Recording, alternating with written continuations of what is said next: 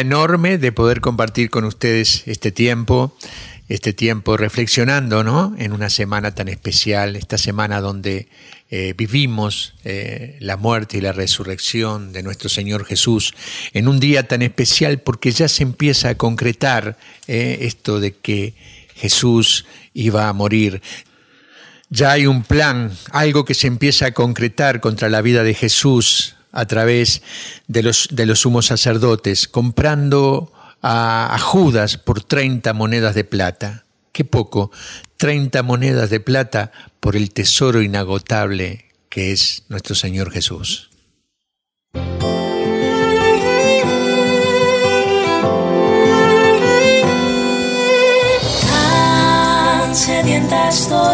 Y hoy en este miércoles santo, que reflexionamos sobre este plan que Judas, los sacerdotes, hicieron para eh, confabularse contra Jesús y, enviarlo a la cruz. También eh, ayer veíamos en Martes Santo cómo tenemos eh, mucha, mucha similitud con las ovejas, ¿no? Las personas en, en cuanto a, nuestras debilidades. Pero también Jesús se llama a sí mismo el Cordero de Dios, ¿no? Y, esto también hoy queremos ver eh, a través de un cuentito que les voy a leer de, El Cordero. Eh, presten atención porque seguramente van a conmoverse como nos ha pasado a nosotros cuando lo leíamos.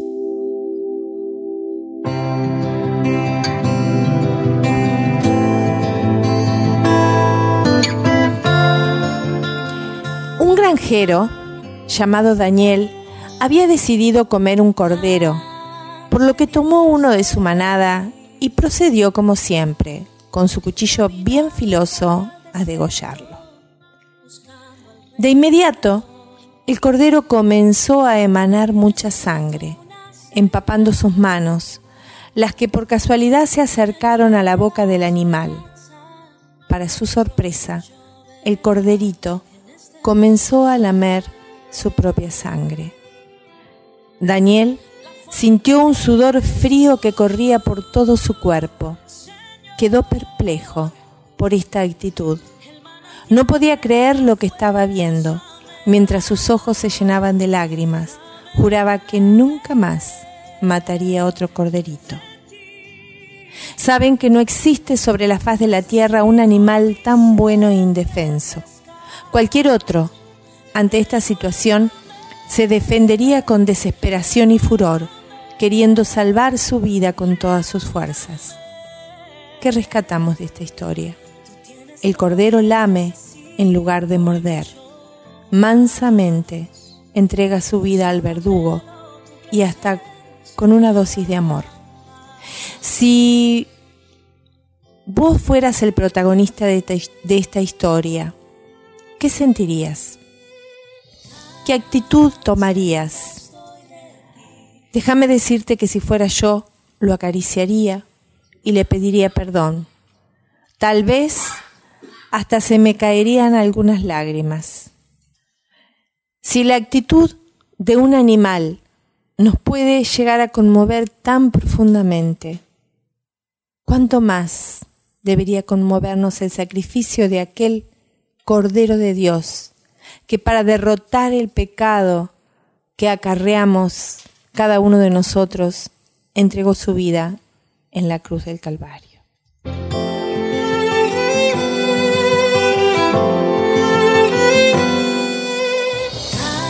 Estoy segura que, como el cordero de esta historia, si los verdugos de Jesús hubieran acercado sus manos a la boca de Jesús, Él se las hubiera besado. Si nosotros estuviéramos ante una situación similar, ¿qué haríamos?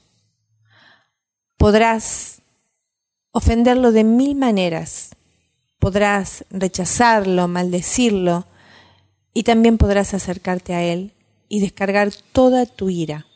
Sin embargo, Jesús te seguirá acariciando, besando, hablando, aconsejando y por sobre todas las cosas, amándote. La fuente eres tú, Señor, el manantial que la fuerza me da. Este relato, este cuento que nos compartía René, eh, tiene que ver también con una forma de estar mirando esta vida de Jesús que se entrega, que se entrega por vos y por mí, para que podamos vivir una vida mejor. Y la entrega con todo, con todo su ser, con toda su vida y con todo su amor. Este, este, este rey sensible, este Señor de señores, tan sensible, eh, tan cuidadoso de todo, que, derrama amor en cada paso que da, que da de su amor y que lo muestra como este cordero, ¿eh? lambiendo la mano del, del que estaba matándolo, y es la misma actitud que el Señor Jesús tiene con nosotros. Tal vez que entregamos a Jesús por estas monedas de plata, que lo llevamos hacia la muerte y, y Él vuelve a darnos de ese amor. Ese amor que, como vos decís, José, Jesús lo manifestó en, las palabras en la cruz cuando dijo, Padre, perdónalos porque no saben lo que hacen. Qué maravilloso este amor que nos da el Señor, este ejemplo de misericordia, de perdón que nos da eh, a, sus verdugos, a aquellas personas que lo estaban lastimando, que los estaban hiriendo hasta, hasta la muerte. Yo creo que esto Hoy vos y yo, querido oyente, vos José, todos los que estamos acá en este momento, tenemos que tomar este ejemplo, ¿no? Aquellos que nos están lastimando, yo te invito a que vos en este momento pienses en aquellas personas que te han lastimado a, lo largo de tu vida, a lo largo de tu historia, y que puedas declarar, al principio es un acto eh, de fe, es un acto de obediencia, y, tal vez no sientas eh, desde lo más profundo de tu corazón el perdón, pero no importa que lo sientas, importa que lo hagas como un acto de fe, como un acto de obediencia. Padre, perdónalos porque no saben lo que hacen. Anda eh, escribiendo los nombres de las personas que te han herido, que te han lastimado, eh, ya sea tus padres, ya sea personas eh, que se relacionaron con, contigo en tu infancia, en tu adolescencia, aún en, tu adultez, y, y vayas declarando sobre cada persona, Padre, en tu nombre los perdono porque realmente creo que no sabían lo que hacían.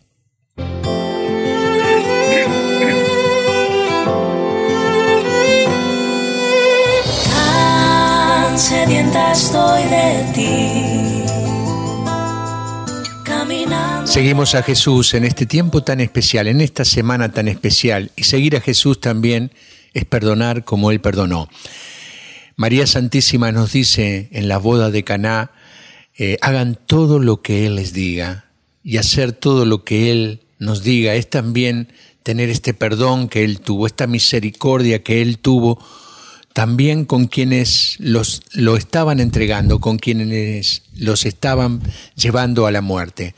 Esa, ese amor también el que tenemos que tener nosotros.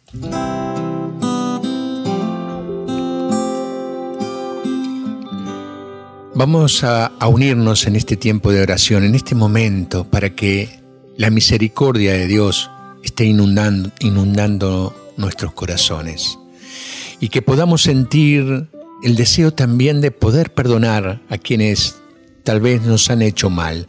Así como el Señor se entregó y perdonó, también nosotros en este tiempo, prepara Señor nuestros corazones para tener el perdón eh, para poder perdonar a quienes nos han hecho mal y también para poder pedir perdón por esas cosas que hemos hecho mal. Señor, ayúdanos a tener esa misericordia, ese amor que tú tienes.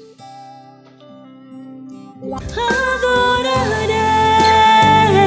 Espíritu Santo fuego suave, abrasador, dulce huésped del alma, adoraré,